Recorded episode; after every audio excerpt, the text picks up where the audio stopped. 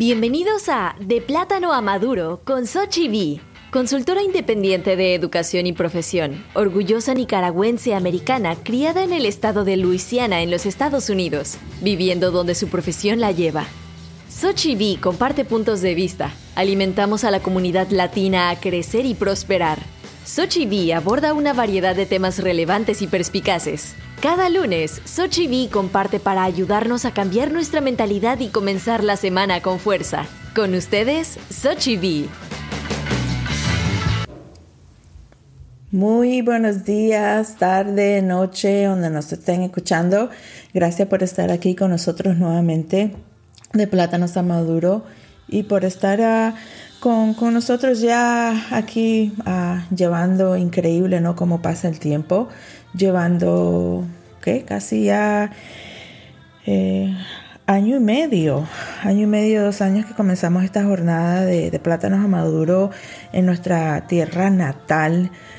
Nicaragua, Nicaragüita, gracias al universo que nos inspiró a comenzar este podcast en Nicaragua y que hemos llegado a bastante, ¿no? En estos últimos año y medio que iniciamos el, eh, el, podcast, así como también este, hemos visto los cambios y todas estas uh, desafíos y retos que hemos tenido los últimos uh, tres años. Uh, parece que COVID fue ya este hace siglos, ¿no? Pero apenas ha sido tres años e increíblemente como nos ha cambiado la vida a muchos, a muchos para bienes, a otros para mal. Pero bueno, eso es lo que se trata de la vida, los cambios. Y hay algunos que los podemos aceptar los cambios y sabemos manejarlos y, hay otros que se los hace bien difícil, ¿no? Y en vez de, superar los cambios, se nos hacemos más, más, más duro y y cosas, tomamos decisiones que las con emociones, con sentimientos, en vez de con, con firmez y, y, calmado. Y eso es lo que nos inspiró a nosotros a hacer ah, de plátano maduro. Pero a mí más, dar mi tiempo, mi tiempo a este programa, que cuyo yo, a mí no me pagan por hacer este, e, este programa. Eh, más bien invierto y ha sido como una terapia para mí, una terapia inmensa haber podido hacer este proyecto con todos mi, gente que me rodea y que siempre nos unimos y, tratamos de ver todo lo positivo y negativo. Este episodio lo que vamos a hacer es, vamos a hacer un resumen, un, un resumen de todos los episodios que hemos tenido aquí de Plátanos a Maduro para que veamos viendo, ¿no? Les quiero dar las miles y miles y miles de gracias, agradecimiento, gratitud a todos los que nos escuchan con su propia perspectiva. Yo no quiero a nadie, absolutamente nadie que piense como yo, que actúe como yo, que me imite a mí. No, todos somos diferentes y lo bonito del ser humano que tenemos que hacer es aceptar y escuchar las perspectivas de personas que no son como nosotros, que pensamos diferente de nosotros, ¿no? Y llegar a acuerdo que no todos vamos a llegar de acuerdo. Eso es madurez. Eso es lo que nos ha inspirado a nosotros y vamos a continuar ah, siguiendo este programa de plátanos a maduro, estemos a donde estemos. Vimos que ya, vemos que ya ahora las cosas ya no son estables, especialmente en, el trabajo, la familia, en todo, ya no hay, no hay estabilidad. Saber cómo manejar lo inestable y aceptar lo estable en nuestras vidas, ¿no? Y vamos a comenzar con eso, con un resumen de todos los episodios que hemos tenido aquí en De Plátanos a Maduro. ¿Qué opinan ustedes? A, nosotros, gracias a ustedes por escucharnos, por compartir el podcast. Yo no tengo tiempo de andar haciendo propaganda. Sí me meto en las redes sociales y últimamente no he tenido tiempo porque como muchos me han escuchado, yo viajo. Mi trabajo ha sido la bendición más grande ah, después de mi retiro. Muchos saben que mi esposo y yo mi esposo se retiró en el 2013 y desde el 2013 nosotros ya no vivimos en los Estados Unidos. Cogió mi turno, me cogió mi turno y aproveché mi profesión, mi carrera, mi experiencia, saber dos idiomas y comenzamos a ver, ¿no? Después de haber mi esposo ah, hecho el servicio militar en los Estados Unidos, 30 años que tuvimos la oportunidad y bendición de, de vivir en varios estados de los Estados Unidos, en pueblos, en en ciudad conocer la diversidad y lo bonito, lo feo, lo malo, lo amargo, lo alegre, lo todo lo que tienen los Estados Unidos. Pero nosotros ya sabemos también, hemos aceptado que ya los Estados Unidos es, no es un país, es una unión de diferentes países que ahora están gobernados por otro tipo de gente que, que no eran la misma gente que lo gobernaba cuando nuestros padres chiquitos nos mandaron a los Estados Unidos o en el año 50 o en el año 60 o en los 70, todos los Estados Unidos y eso es lo que hace los Estados Unidos un país único, es un país tiernito, hecho de inmigrantes. ¿Y quién mueve eso a, ese país ahora? No son las mismas gentes que los fundadores que hace que en, 1900, en 1880 y pico este, eh, eh, le quitaron las tierras a los indios, se las robaron, hicieron lo que hicieron, los primeros 10 fundadores de los, de, los Estados Unidos, hemos aprendido en estos episodios, hemos dado, eso es lo que vamos a hablar, vamos a hablar de resumen y todo lo que nosotros, lo que has escuchado, lo que te han dicho, lo que usted sabe y la realidad. Acuérdese que en todo, en toda narrativa hay tres versiones el que la cuenta, el que la escucha y la realidad. Y hoy día tenemos herramientas para educarnos, para abrir, eh, para, entender, para realizar, analizar, pensar, que por qué nosotros los latinos todavía seguimos vulnerables, por qué seguimos pobres, por qué no nos dan a, a respetar, por qué siempre tenemos que ser plato de segunda mesa en otros países? ¿Por qué tenemos que, que dejar todo lo que nuestros padres nos dieron en nuestros países? Buenas escuelas, buena educación, buena religión, porque fueran a escuelas católicas, evangélicas, y todo eso. Y luego vamos a otros países como Europa y en los Estados Unidos y vamos a hacer trabajo y nos vamos a rebajar, ¿no? Todo eso nos dio el, apetito de hacer de plátanos a maduro y compartir, ¿no? Que no todos somos iguales, no todos los nicaragüenses somos sapos, no todos los nicaragüenses estamos emborrachados en la religión, no todos este, los nicaragüenses, incluso yo, yo que me llevó mis padres decidieron mandarme a los Estados Unidos cuando yo tenía tres años. Imagínense mi experiencia, que muchos que les cuento un poquito de mi historia me dicen, me dicen, señora Xochitl, usted debe escribir un libro porque usted es una inspiración. Todas esas personas que me, han dicho eso fueron las que me dieron la energía de, de, este, de hacer de plátanos a maduro, porque si yo he pasado por esto, yo sé que muchos nicaragüenses, muchos centroamericanos, muchos del Caribe, muchos de, de Sudamérica la han pasado también y las, y las he conocido. Lo bonito de los Estados Unidos es que hay diversidad. Yo he vivido entre entre inmigrantes, eh, eh, entre blancos, entre italianos, irlandeses, judíos, cristianos, palestinos, de todo, ¿no? Y tenemos que aprender y educarnos de todas las culturas, porque si yo quiero que a mí me respeten, que a mí me respeten como nicaragüense, como centroamericana, como me decían en Miami todos los, los cubanitos y, y todos estos venezolanos negritos y estos, esta gente que se cree caché, ¿no? tira flecha, no, no, no, nos comenzamos a dividir, ¿no? Porque son un flecha o los puertorriqueños contra los cubanos, o los haitianos, o, los dominicanos que se creen blancos contra los haitianos. Todos estamos en el mismo barco, en el mismo barco de la esclavitud. Ya no tenemos la cadena ya no tenemos cadenas, ¿no? Pero sí tenemos las cadenas invisibles que nos han hecho por 400 años, que pensamos que si vamos a otro país y tenemos un iPhone y se quedan los zapatos Nike y si ando con esto de marca, haciendo al blanco, al europeo, más rico y nosotros más pobres, en vez de enfocarnos, ¿qué voy a hacer yo ahora que, estamos viviendo? Miren, pónganse en las redes sociales cómo la gente está viviendo. Cada día veo a alguien celebrando que está cumpliendo 100 años, 105 años. El otro día un señor aquí eh, en Europa eh, estaba celebrando 107 años. Y nosotros estamos peleando en Nicaragua, en Francia están peleando porque quieren subir eh, eh, la pensión a 62. En los Estados Unidos sabemos, por eso hicimos programas de, de, la pensión, compararnos que ahora en los Estados Unidos para recibir tu pensión 100% tenés que esperar hasta los, 70, hasta los 70 años. Hay otros que están bautizados que los pueden recibir a los 62 basado en el año que naciste. Hay otros que no tenés que, y eso solo vas a recibir el 60%. Hay otros que es hasta los 65. Hay otros como yo que tengo que esperar hasta los 67 para retirarme para recibir el 60%. El 100% de mi retiro yo no lo, no lo voy a recibir. Nadie lo recibe en los Estados Unidos hasta los 70 años. Y es triste ver, ¿no? Antes nosotros, en el tiempo de los 60, cuando mis hermanas mayores, porque yo tengo hermanas, yo soy la menor, y tengo mis hermanas mayores me llevan 13, 15, 18 años.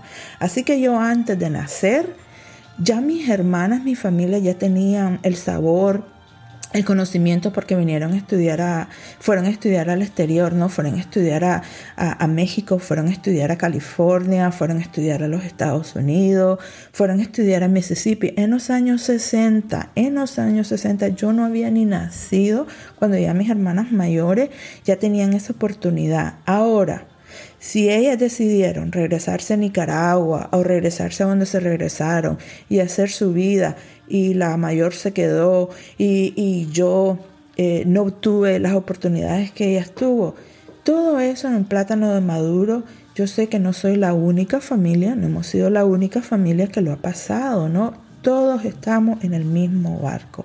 Vemos hoy día cómo está la situación en nombre de la religión. En nombre de la religión, mis padres, mis abuelos, mis tatarabuelos no podían ir a la escuela, no podían ser bautizados porque no tenían nombre de, o no, eh, nombre de pila, no tenían dinero. Hasta en los 80 comenzaron a cambiar eso. Antes era muy difícil en nuestros países, inclusivos en los Estados Unidos, en los Estados Unidos. Hoy día vas en áreas rurales y muchos no tienen ni partida de nacimiento porque no tienen el acceso a eso. Yo vengo de una, yo crecí en un estado en Luciana que todavía el 60% de las mujeres que están dando luz se están muriendo porque no tienen acceso a seguro médico, no hay hospitales cerca nosotros vivíamos, yo, me yo crecí en un pueblito 60 millas afuera de Nueva Orleans, en un área rural. Para ese entonces mi hermana y yo éramos las únicas latinas en ese condado. No fue, sí habían otros inmigrantes, habían muchísimos, les voy a decir muchísimos de Vietnam. ¿Por qué? Porque durante la guerra ah, de Vietnam, eh, muchos refugiados, como el clima y, eh, la comida y, la geografía de Vietnam es muy parecida a Luciana, a Nueva Orleans, donde nosotros vivimos, eh, muchos se fueron a emigrar ahí y no fue hasta en la secundaria, yo creo, que fui y conocí mi primer persona afroamericano de color, porque yo me, yo me crié entre cajunes, cajuns, criollos, que también eran inmigrantes que salieron de que salieron de Francia, campesinos pobres, que había una escasez en ese entonces. Hemos hablado eh, eh, en estos episodios hemos hablado de la historia de los inmigrantes reales, eh, en los inmigrantes que comenzaron, la indiferencia de los italianos, como hablamos un poquito de De Santes, ¿no? El gobernador de Santes, qué triste porque así vemos muchos latinos, descendientes italianos que sus padres,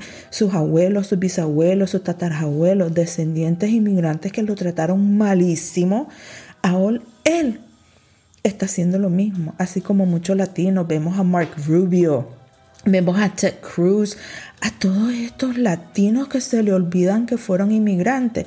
Pero ¿qué pasa? Esa es la ignorancia. ¿Qué pensamos? que si venimos con las ideas de nuestros países, no que el gobierno es malo, la política es mala, nosotros nos han dicho que somos comunistas, sandinistas, sapo, eh, todo esto, el nombre de la religión, toda esta gente religión que ha tenido poder en nuestros países. Hemos hablado que cómo es posible que en Latinoamérica la mayoría de latinoamericanos son cristianos, católicos, evangélicos, ahora están en club de catecúmenes que ahora andan haciendo unas cosas que parecen más cultos que religiones. No, fue triste para mí eh, eh compartir eh, que yo me crié en, una ciudad porque como yo me crié de, de, niñez a, a los siete años, fue totalmente diferente a mis hermanas mayores, porque mis hermanas mayores ya tenían 18, 16, 13, 15, 10 años, ¿no? Eh, eh, cómo el padre, el ambiente cambia. La época de nuestros padres cambian, por eso nosotros no podemos eh, este, culpar muchas veces a los padres ni nos entendemos eso. En este episodio hablamos acerca del siglo de los de septenios, ¿no? Eh, cada siete años, cómo cambia nuestra vida, compartimos eso. Eh, yo, yo fui parte de eso cuando cada siete años cambió. Cuando yo nací, yo nací en un Nicaragua súper inestable en el 69. ¿Qué pasó? Tres años después tuvo la, el terremoto. Ahí en el terremoto del 72 iba yo a cumplir tres años, ni tres años tenía. Iba a cumplir tres, oye, sí, ya lo había tenido los tres años porque fue en diciembre del 72 no me estoy quitando años. Este cambió mi vida, eh, este cambió la vida de mi familia, cambió la vida de la comunidad, cambió la vida de Nicaragua, ¿no? Porque muchos perdieron su casa, mi mamá perdió su negocio, mi papá cambió su vida en su trabajo, nos tuvimos que mudar a otro lugar eh, y ahí nos mudamos a la colonia 10 de junio que yo amo a la 10 de junio, amo a Don Bosco, porque ahí mi poco tiempo cortito que pasé en, el, en, el 73 de enero y que luego que me mandaron a los Estados Unidos, eso fue suficiente para yo agarrarme en las tierras pinoleras y decir, esta es mi Nicaragua, ¿no? Amo, amo a Don Bosco. Don Bosco era todo para nosotros, para los niños, para los adultos, para los jóvenes, para los viejitos, para todo. Era un algo simbólico y para mí sigue siendo simbólico eh, este Don Bosco, aunque maduré, comencé a tener sentido común y vi que realmente no existe religión. La religión es una organización de fines de lucro, que lo que existe es fe y tu espíritu tu espíritu no conoce raza, tu espíritu no conoce nada de lo material, tu espíritu no sabe si tenés hambre o si tenés sueño, tu espíritu no sabe si sos católico, romano, judío, palestino, tu espíritu no sabe si estás durmiendo o estás cansada. Tu espíritu lo que te da es la concentración, la meditación, el amor, todo lo que nosotros debemos de darle de comer y no lo hacemos. ¿Qué hacemos?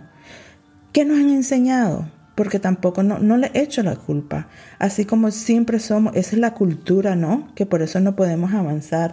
Eh, eh, eh, compartimos episodios que hemos traído nicaragüenses, nicaragüenses ya segunda, tercera generación que vivió los cambios desde el 80, porque entonces ahora este ya viene siendo la segunda generación. Hablamos qué tipo de generación eh, es usted, la generación de, nuestros padres totalmente eh, diferente como fue la de nuestros abuelos. Ahora yo soy abuela.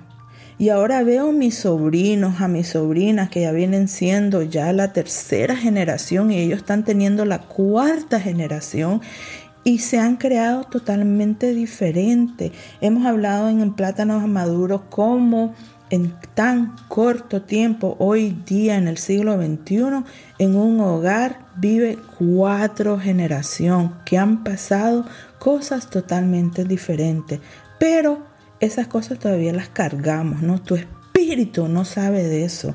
Tu espíritu no sabe que hay cuatro generaciones diferentes viviendo en tu casa y todas esas ideas y todo, esos, todo ese bulto del pasado es lo que nos ha afectado a nosotros y a la mayoría de latinos porque no tenemos el acceso a ir a una psicóloga, a el acceso a saber y conocer que lo que nosotros tenemos es, eh, le decimos en inglés PTSD, postpartum syndrome, síndrome estresado del pasado, cosas que nos pasó en nuestra niñez, en nuestra juventud, lo cargamos y lo traemos cuando somos adultos. Cuando llegamos a la etapa de ser adulto, de casarnos, lo llevamos a nuestras relaciones, lo llevamos a nuestro matrimonio, lo llevamos al trabajo y no hemos sabido lidiar con ese PTSD, PTSD, no sé cómo se dice en español, hemos hablado de eso. Eh, si, si, ven, hacen un resumen de nuestro ah, podcast de, de Plátanos a Maduro, invité a una psicóloga infantil inmensa que me la admiro de toda, porque así es todos los Estados Unidos. Alabamos a los Estados Unidos, pero no alabamos a nuestros hermanos, a nuestros latinos.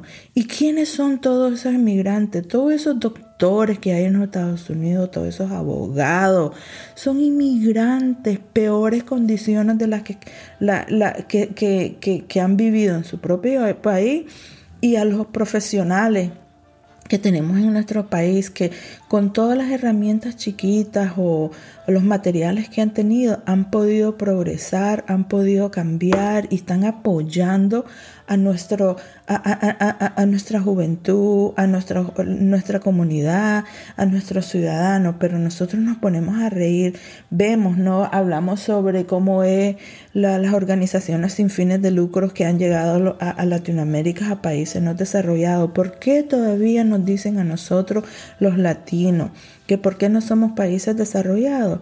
Porque estamos todos en el mismo barco. Ninguno somos capitán. Todos queremos ser marinero.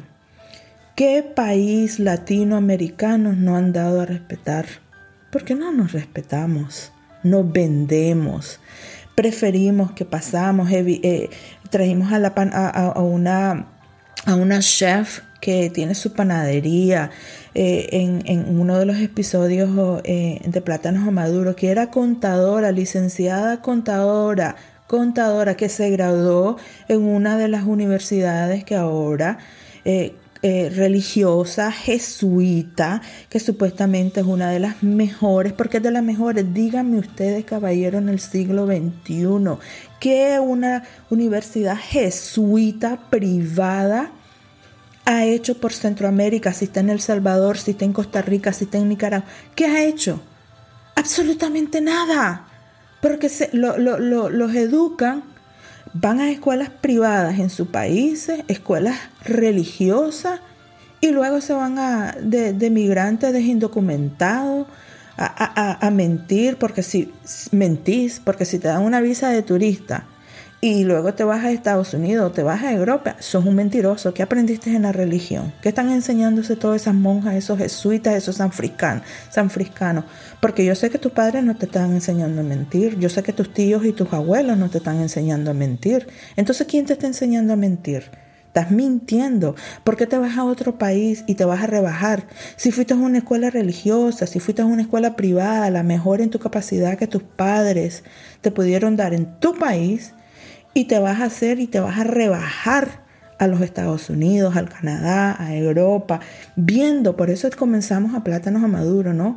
Porque trajimos invitados jóvenes, jóvenes ahora de la tercera, cuarta genera tercera generación, que pasó todo eso este, de, de, de toda la, así como está pasando ahora Israel y Palestina nosotros los pasamos en Centroamérica y gracias a los Estados Unidos, y no los Estados Unidos, es el que los individuos que controlan los Estados Unidos, porque Marco Rubios, ni DeSantis, ni Trump, ni Biden, ni los Bushes, ni Obama son títeres. Ahora hay organizaciones que se han organizado tan grande que es poder es el poder que ellos tienen, que pueden tener eso. Y si no lo, y, usar la religión para ir a bombardear a Ucrania, usar la religión para ir y justificar matar a niños, a matar enfermos, a matar religiosos. Y nosotros, la mayoría de latinos, nunca ha ido al otro lado, nunca ha visitado al Medio Oriente, nunca ha ido a Asia, no sabe la diferencia de, de de Asia este a Asia el oeste, no sabe la diferencia de India a China. Lo único que la religión, la ignorancia de los españoles y de la religión que nos hemos enseñado es que todos somos chinos y que los chinos son malos y que, los, que los latinos, los nicaragüenses son tiraflechas y que solo sirven en Estados Unidos y en Europa para ser ama de casa, cuidar viejitos, cuidar niñas, limpia casa. Que yo prefiero, después de haber trabajado, después de que mis padres, los padres se hayan sacrificado de tenerlos en las mejores escuelas en su país, a pedir a trabajar en construcción, para ahora ir poner en videos y y hacer TikToks de cómo yo puedo hacer 200 dólares limpiando la casa ajena. Entonces, ¿para qué estás, estás preocupando y, estás pagando a tus hijos ahorita eh, la, escuela? ¿Por qué la estás metiendo esas escuelas como la UCA o estas escuelas jesuitas o estas escuelas evangélicas en Centroamérica, en Latinoamérica? Ah, en Cuba no sé, no, no sé, pero mira, los cubanos son listos. Una de las cosas que, dicen que todo este tiempo, después de Fidel Castro y después que quitó las manos en los Estados Unidos y que no pudo meter más manos y controlar a Cuba, a ver qué cubano vas a ver allá en los Estados Unidos trabajando en construcción. Decime. A ver qué puertorriqueño vas a ver trabajando en construcción. Mira cómo está Puerto Rico, cómo tratan a sus propios. La mayoría de latinos no saben que todavía Puerto Rico es colonizado. Se llama Commonwealth colonizado. Mira lo que está pasando, lo que pasó en, en, Hawái con los incendios, ¿no? Pero como son una minoría, no son anglosajones, lo vemos diferente, ¿no? Porque lo que el, patrón, el maestro, como, como dicen, eh, el capataz, como dicen los, mexicanos, me encanta, no sé qué gana, dice que el, el, patrón, el capataz, como el, el patrón y el capataz manda. Por eso nosotros seguimos como, como, estamos, ¿no?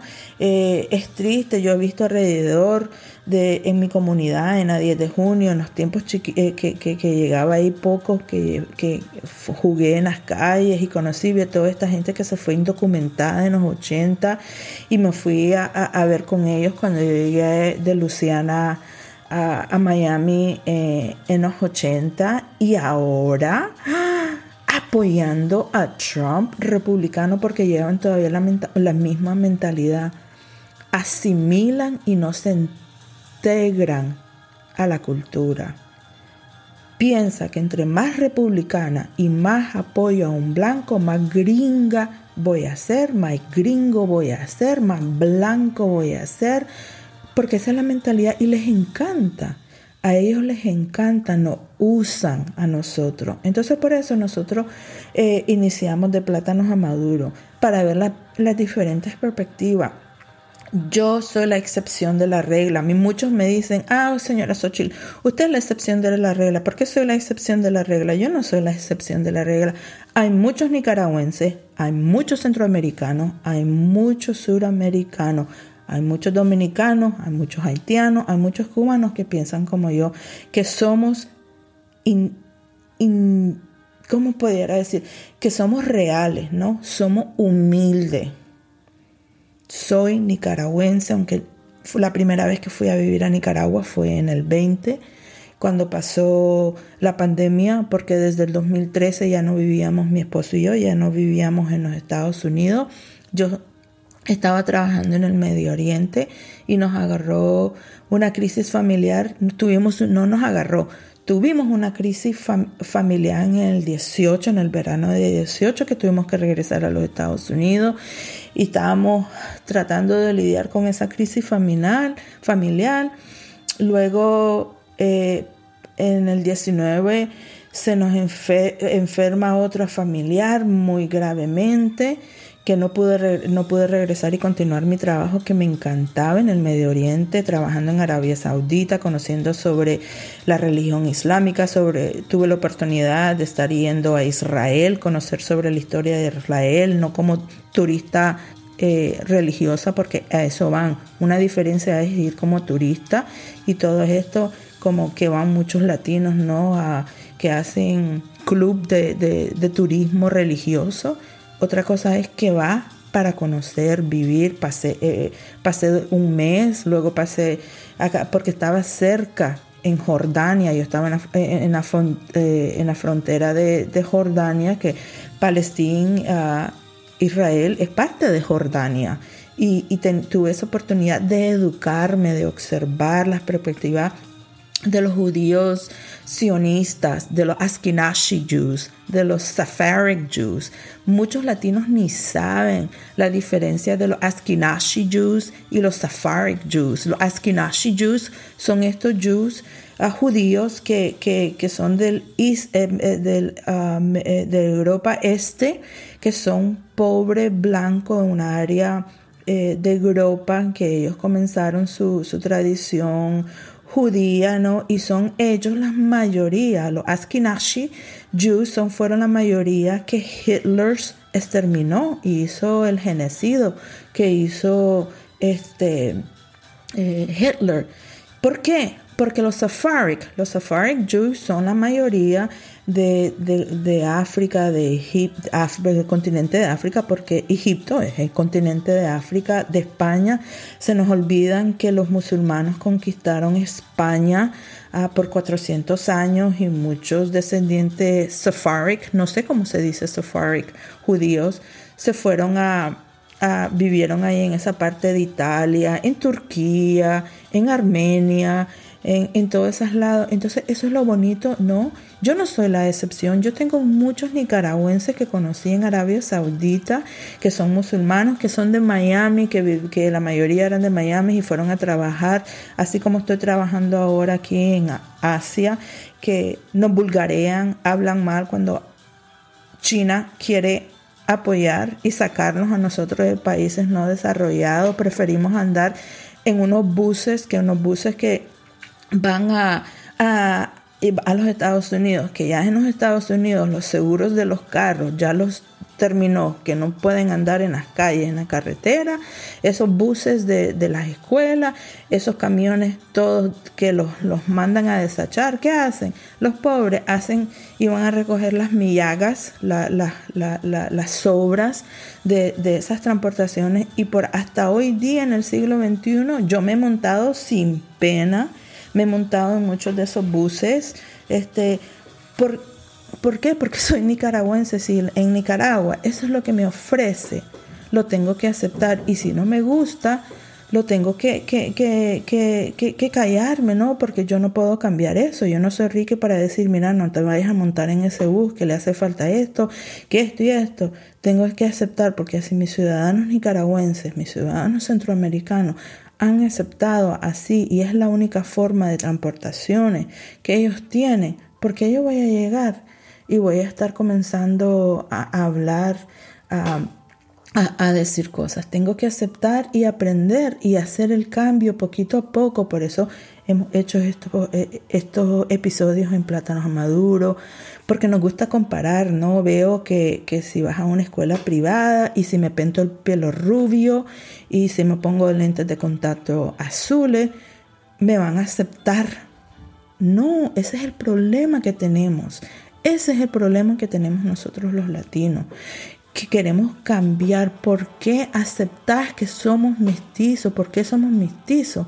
Porque antes que llegaran los españoles, antes que llegaran los colonizadores, antes que llegaran estos clubes de religiosos, nosotros teníamos cultura, teníamos, teníamos autonomía, teníamos educación, teníamos un lenguaje, teníamos una dieta muy saludable y poco a poco, por 500 años, todos estos eh, colonizadores, los europeos, los españoles, todos los que trajeron ahora, que gracias a nosotros, a Latinoamérica, el Vaticano es el 90%, era, porque ya ahora ya no son, eran el porcentaje más alto de dueños de bienes raíces globales. ¿Cómo es posible que son dueños de tantas iglesias? Pero de esas iglesias, ¿cuánto al lado han hecho escuelas primarias, escuelas secundarias y escuelas este, universidad?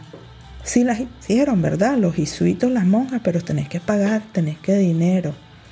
Antes, antes, en Latinoamérica, en Centroamérica, en Nicaragua, la educación era un lujo. La educación era un lujo.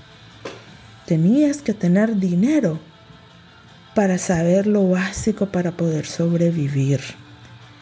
Pero ahora todo eso está cambiando gracias a la tecnología, gracias a la globalización y por eso, gracias a gente que yo me hago cerca, que, que, me uno con esas personas que tenemos vibras positivas, que queremos apoyar, que si nosotros pudimos salir y darle comida saludable a nuestro cerebro, a nuestra alma, a nuestro corazón, muchos los están haciendo y por eso tenemos este, este círculo, este espacio de plátanos a maduro para seguir cambiando la narrativa y hacerla propia, hacerla de nosotros, comenzar de nuevo, todo momento, cada segundo podemos comenzar de cero. Ya porque nos caímos, ya porque nos fracasamos, ya porque tengo una herida o tengo un golpe o, me tienen que hacer puntaje o perdí una mano, perdiste una mano, pero no perdiste tu cuerpo, no perdiste tu espíritu, no perdiste tu alma, tenés la otra mano, aunque perdamos las manos, tenemos los pies, si perdemos las manos y los pies, tenemos la luz, tenemos nuestros ojos, tenemos nuestro oído, tenemos nuestra boca, todo el cuerpo de nosotros es una herramienta que el, el espíritu, el espíritu, no sabe, no sabe cómo usarla. Es el deber de nosotros saber cómo usarla para darle a nuestro espíritu la comida saludable que necesita. Religión, fe y espíritu. Religión es un club. Fe es una guía y tu espíritu es tu cuerpo y tu cuerpo, lo de adentro, no sabe lo que está pasando afuera, así como tu cuerpo de afuera no sabe lo que está pasando de adentro. Así que espero que este año, que ya está por terminar el 2023, este, eh, sea un año de reflexión todos los días. Todos los viernes, todos los, todos los días debes de tener un tiempo de reflexionamiento, de reflexionar qué me fue bien, qué me fue mal, qué aprendí hoy, qué necesito aprender. Todo en la vida es una, no es fracaso, es una lección.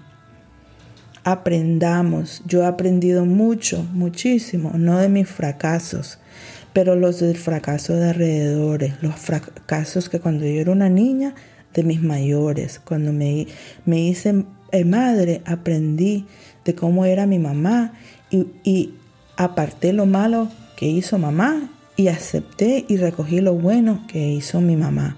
Y eso se los compartí a mis hijos. Eso es, no necesitas aparentar, porque si aparentamos ya no perdemos el enfoque. Y tenemos que estar primero enfocados en el templo de tu espíritu, en el templo de tu fe, en el templo de tu paz, para poder pertenecer a todos estos templos a estos clubs de religión. Acuérdense que es una cosa que les voy a dejar e, estas últimas dos reflexiones. Todo lo que yo he aprendido, lo aprendí en los Estados Unidos y la mayoría no sobre la política, sobre la religión, porque a mí me gusta preguntar.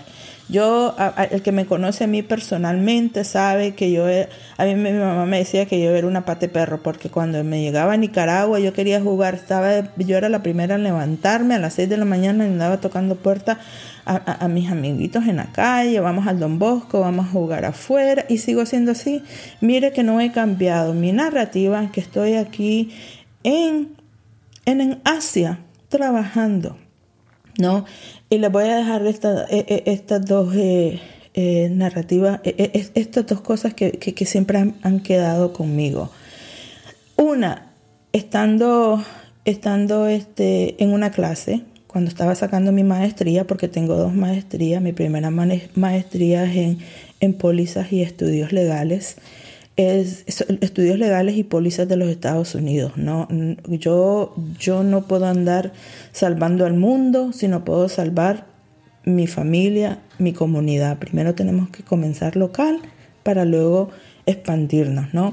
Entonces todo lo que yo aprendí, lo que estaba aprendiendo era porque está, soy del sur, eh, me crié en Luciana, mi juventud la pasé en Miami, Florida, ya cuando iba a cumplir ya a los 28 años no me gustó, aprendí sobre los latinos y cómo era la mentalidad, la política, el afecto de todo esto en Miami. Y no me gustó, tampoco no me gustó la discriminación que sentí, viví en Luciana, vivir entre blancos y me decidí ir a vivir a otro estado, ¿no? Siempre en el sur, me fui a vivir a Georgia. Ahí en Georgia, ah, en el estado de Georgia fui a la universidad, fue una de las universidades en un condado más racista. Ahí tenía la organización sin, una, la organización sin fines de, grupo, la, oficina central, los KKK, los Ku Klux Klan que eran los que andaban matando a, los africanos, a los judíos, eh, a los latinos, eh, súper racista.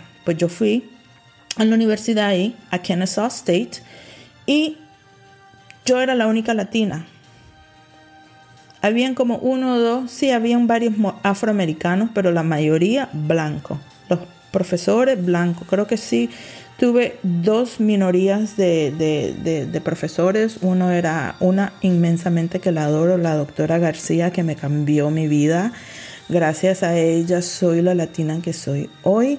Y otra, mi, otra doctora afroamericana, ¿no? Y un judío, un judío en la clase de estadística, que era una clase muy difícil para mí. Y el profesor de nosotros era judío y gracias a él me educó sobre su, su etnia, su raza, su cultura, de dónde son, ¿no? Y él fue lo que me dijo, recuerdo que estábamos en la clase de statistics, statistics en la clase de estadística, y estábamos hablando sobre, eh, porque todo en los Estados Unidos es datos, datos, tenemos que ver números, números, podemos justificar las escuelas, las universidades, para recibir dinero, para recibir fondos, tenemos que justificar los números, los datos. Los data. Y estábamos hablando, y, la conversación se fue fuera de la onda, ¿no? Usted sabe que están hablando y dan ejemplo, pero también hay, muchas veces las conversaciones se van para, para otro lado. Y entonces eh, él dijo esto, dice, siendo judío, y lo comparto porque esto fue en el 98, en el 98 cuando yo estaba en la universidad, él dijo, ¿por qué creen? Mira el sarcasmo de él en ese entonces yo no vi el sarcasmo, pero ahora sí vi, lo veo y, ah, opinen ustedes si es sarcasmo. Dice, ¿por qué creen que ustedes que en los Estados Unidos la mayoría de encarcelados en las cárceles estatales y federales son afroamericanos? Y yo me quedé pensando, dije lo primero, porque no tienen la oportunidad que tienen los blancos, porque vienen de familias de bajo recursos, porque han sido una, una, una, una raza muy marginada, ¿no? Pero yo estoy pensando en esto, porque una de las cosas que yo he aprendido siendo la minoría, siendo mujer, siendo latina, eh, yo me metí en muchos problemas porque a los blancos no les gusta que seas opinionista, que hables que tengas integridad, seguridad inteligencia. No le gusta eso a los blancos. Los blancos quieren que te quedes callada. La cultura de los Estados Unidos, ahora digo, antes decíamos blanco, pero ahora también lo vemos los latinos, vemos los afroamericanos que no puedes decir nada porque no les gusta. Y es más, cuando no vas a, la misma narrativa de ellos. Entonces, nadie contestó, ¿no? Nadie dijo nada porque ya todos sabemos, ¿no? Todo el mundo se quedó callado. ¿Sabe cuál fue la contestación que él dijo? y por eso digo sarcásticamente. Todos ellos tienen una Biblia en su casa. Le dan más valor a ese libro que a su vida, a su familia y a su comunidad. Eso fue lo que dijo el judío. Y yo me puse a pensar, ¿será? Es verdad, la mayoría de afroamericanos mm, son súper, súper cristianos. Todavía piensan que Jesucristo, y vas en mucha casa de ellos, antes no sé ahora, pero todavía vas a, casa de muchos cristianos que son afroamericanos y tienen la foto de, de Jesús blanco. Tenemos la, la tienen la, foto famosa esa, la foto donde está en la última cena, que todos son blancos. Para que vean. Y yo me quedé, wow. Nadie contestó, nadie dijo nada. Ahora, siendo yo latina, siendo yo de Centroamérica, siendo yo de Nicaragua, ya usted sabe dónde se me fue mi pensamiento. Sí, señores, lo mismo que están pensando ustedes, pensé yo. Con razón, estos españoles no tienen como país no desarrollado. Y no fue hasta 1920 cuando yo llegué a Nicaragua. No sé si es así en El Salvador, Honduras, Colombia, Venezuela, pero estoy hablando de mi experiencia después, porque en la universidad no solo te enseñan teología y práctica, sino te juntas con gente de diferente raza, cultura, socioeconómico, todo eso, ¿no? Especialmente en los Estados Unidos. Cuando yo llegué en el 2020 para por primera vez como adulta, porque nunca había vivido en Nicaragua, sí había visitado muchas veces, pero una cosa es visitar y otra cosa ir a vivir. Y, y fue una de las muchos shocks de cultura que tuve, es ver la cantidad de parafanelia que tienen los nicaragüenses religiosos en su casa. No solo tienen la Biblia, pero tienen tres o cuatro diferentes vírgenes, tienen a Jesucristo, tienen a una docena de, de santos, pero la mayoría de esas casas que visité, que observé, son, no voy a decir pero sí voy a decir que también observé que habían más artículos religiosos que libros educativos. Yo una cosa que puedo decir, mi madre, que yo sepa, no sé, ¿será que no lo vi? A lo mejor un familiar me va a venir y me va a gritar y me va a decir, sé que mi mamá era religiosa, sé que hacía su rosario, sé que iba a sus novenas y todo eso, sé que celebraba la Purísima y nos puso a todos sus, hijos nombre de santas y de virgen. Mi mamá fue una que fue inculcada y adoctrinada en un convenio de monja, era monjista. Ah, pero te lo voy a decir también una cosa. Y esto sí estoy súper agradecida de mis padres. Que en mi casa era la única, creo que nadie de junio, que tenía una biblioteca. Teníamos todas las enciclopedias británicas. Teníamos libros en inglés, en italiano, en latín, en francés. Mis hermanas, entre todas nosotros, hablamos como cinco o seis diferentes idiomas. Mi mamá sí era club religiosa, pero también era fanática a la educación, fanática a educarnos, porque mi mamá era una que cuando me venía a visitar las pocas veces relaciones que yo tuve con ella en los Estados Unidos, lo único que me, me, me, me quedó de mi niñez de ella, que me dijo una vez, nunca te vayas a arrimar ni a la pared. Nunca confíes ni en la propia pared. No te le arrimes a nadie. No confíes en nadie, porque la confianza no se da. La confianza se merece. Y con esto cierro, gracias la confianza que ustedes nos han dado aquí en Plátanos Maduro. Gracias por escuchar De Plátano a Maduro con Sochi B. Agradecemos su apoyo. Los esperamos en el próximo episodio.